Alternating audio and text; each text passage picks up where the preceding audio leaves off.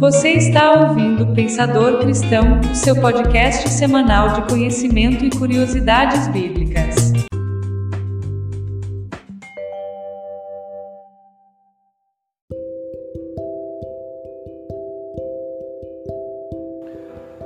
Bem-aventurados que têm fome e sede de justiça, porque serão fartos.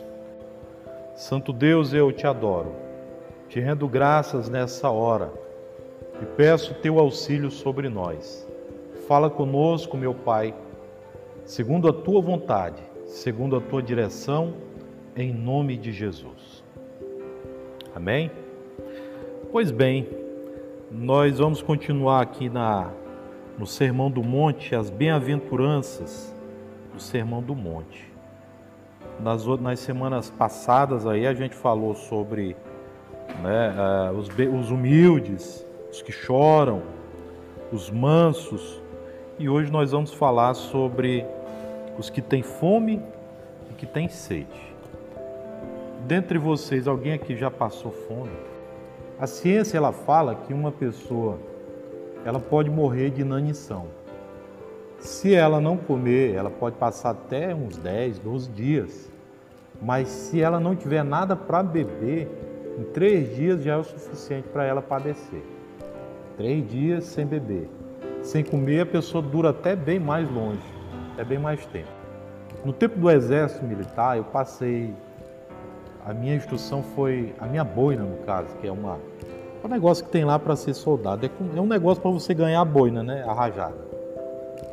Na minha foram 11 dias.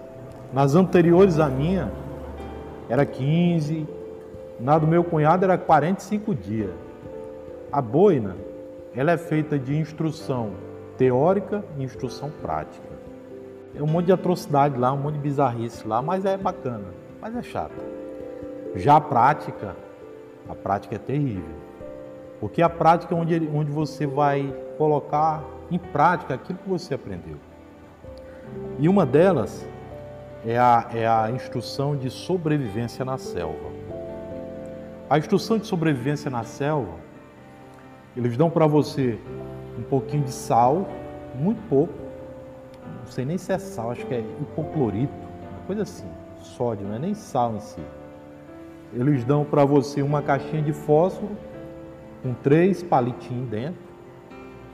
Eles dão para você um kit de pesca, só um anzolzinho daquele menorzinho e a linha. E eles dão para você, para o grupo, né? Que no caso são normalmente 15, 20, 17 soldados. E aí eles dão para você uma, uma espingarda, com dois cartuchos só, para você caçar. Isso você vai ter que passar, no meu tempo, foi assim. Você vai ter que passar três dias na mata. Sobrevivência na selva. Três dias na mata, você imagina assim, ah, três dias, três dias. Mas vá passar para você ver. Primeiro que você não dorme. Você não dorme, não tem conforto. Segundo que você tem até água para beber, porque normalmente é sempre do lado de um rio que faz o acampamento. Mas não tem o que comer. Você fica ali roendo os dedos ali, querendo comer alguma coisinha. Não passa um camaleão sequer. Não passa nada. Cobra, não passa nada. Os meninos vão pescar no rio, parece que o rio, não é que o rio secou, mas parece que, que arrancaram os peixes tudinho, um a um, e não deixaram um peixe sequer. No nosso caso, nós tivemos sorte porque teve um dos meninos que pescou ainda dois peixes. Os peixes eram tão grandes que eu acho que dava isso aqui, dois peixinhos. Aí os peixes colocavam dentro do, do, meu é nome, do copo lá do, do, Tinha um copo lá que a gente usava, né? Todo mundo tinha. E aí botava os dois peixinhos nesse copo, enchia de água, botava no fogo e aí ia cozinhar o peixe para fazer aquele caldinho. Botava um pouquinho de sódio, dava um gostinho, deu gosto, de boa. Aí fazia a volta, né? Com todos, todo mundo dava um golinho. Não podia dar um golão, era um golinho. Golão não pode. Todo mundo dava um golinho, passava pelos 17. Se sobrou um pouco, aí passava de novo. Todo mundo tinha que tomar de igual. Isso é a, a fome que faz isso. E ninguém podia pegar um pedacinho da carne, não. A carne tinha que esfarelar por lá, mas a carne ninguém podia comer, a carne do peixe. Era só o caldinho. E assim nós passamos. É uma experiência assim de vida muito boa. Para mim, eu desejaria que todo mundo passasse pelo exército um dia na vida, homens e mulheres, para aprender a questão de disciplina, para aprender tudo isso aí, para aprender a dar valor também em muita coisa. Então, acho bem interessante. No meu caso, eu senti muita fome, senti muita saudade de casa. Ficava assim, ficava sonhando assim com as coisas lá de casa que a gente comia em casa. Assim, minha mãe fazia um, uma comida que ela faz muito bem. Mas a minha mãe faz um cozidão que, moço, não tem alguém que faça que nem ela assim. É o cozidão. O dela é insuperável. E eu ficava sonhando com aquele negócio cozidão. Ficava sonhando com pizza. O nosso sonho era comida naquela época. Então isso, irmãos, isso é a falta, é a falta do alimento. Agora eu pergunto para vocês, qual é o maior problema da humanidade? E o maior problema da humanidade na prática é a fome. Eu acho que vocês não sabem a, a dimensão do que é passar fome. No mundo hoje, o alimento que é feito, que é produzido no mundo hoje, daria para sustentar o mundo inteiro e ninguém passaria fome. Então, por que, que a fome é o maior problema da humanidade hoje? Por conta daquilo que nós conhecemos hoje como desigualdade.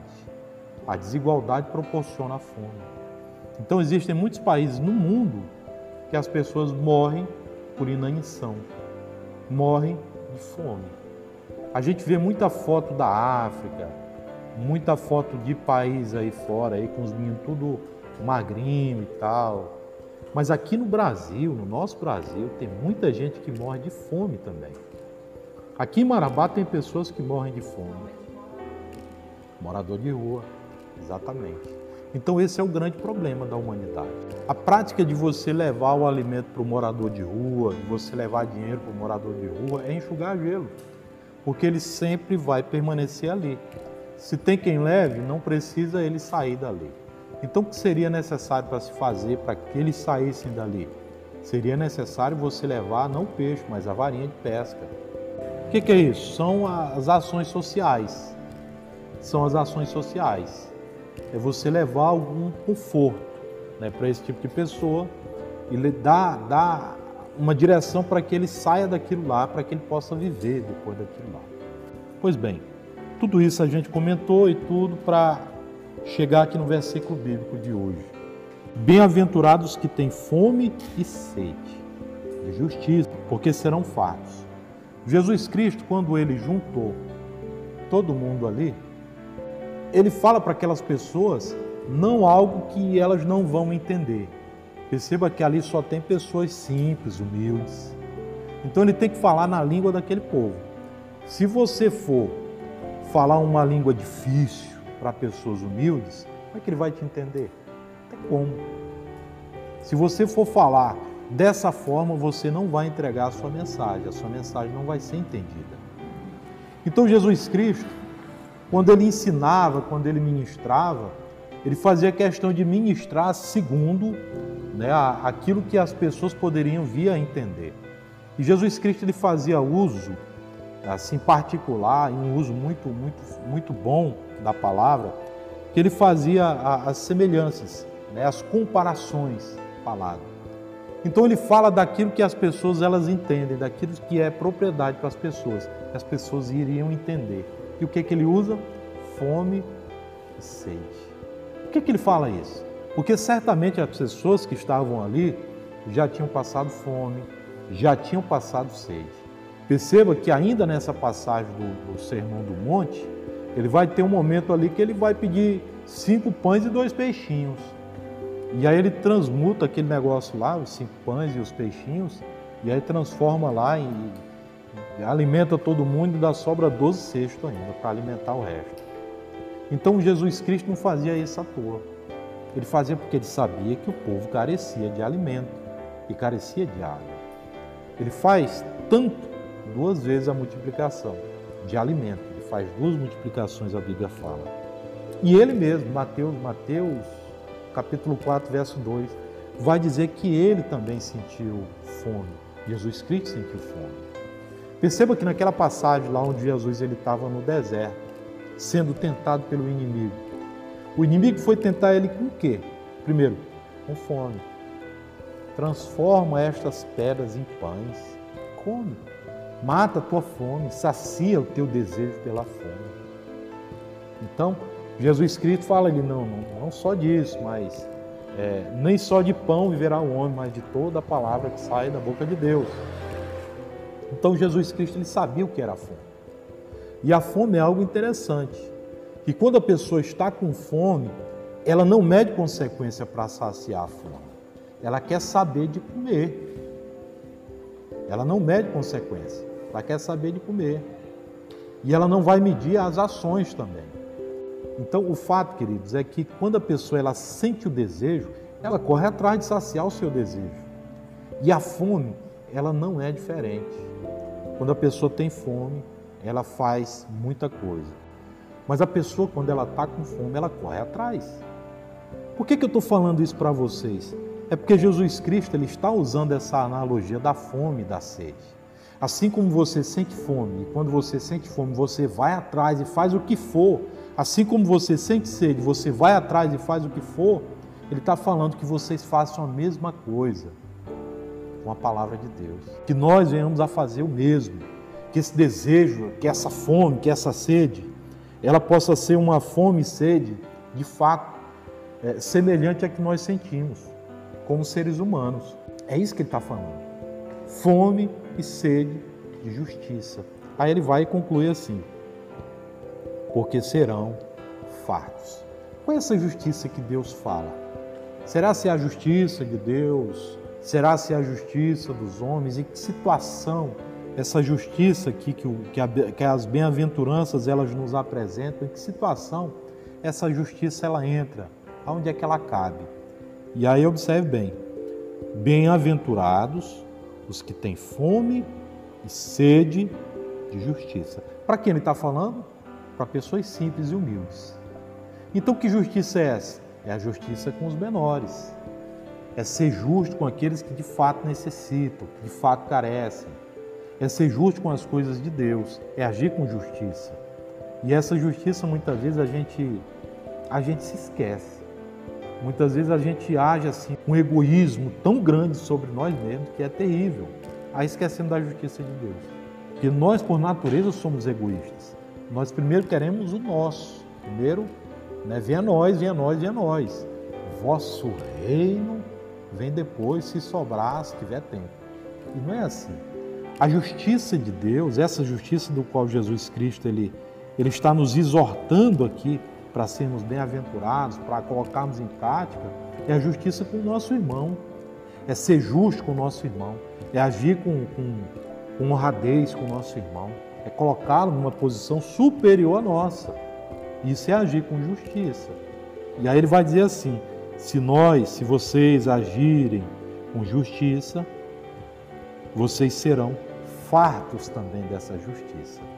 O que isso quer dizer? De uma forma muito simples. Faço bem, assim como aquele adágio popular. Faço bem sem sem olhar quem. Exatamente. Então, se você quer ser abençoado, se você quer que as pessoas lhe tratem com justiça, você também tem que agir conforme você quer.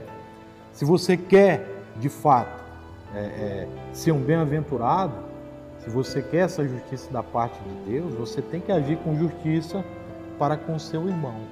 Amém? O nosso desejo em buscar a Deus, em buscar a Cristo, ele deve ser genuíno a esse ponto.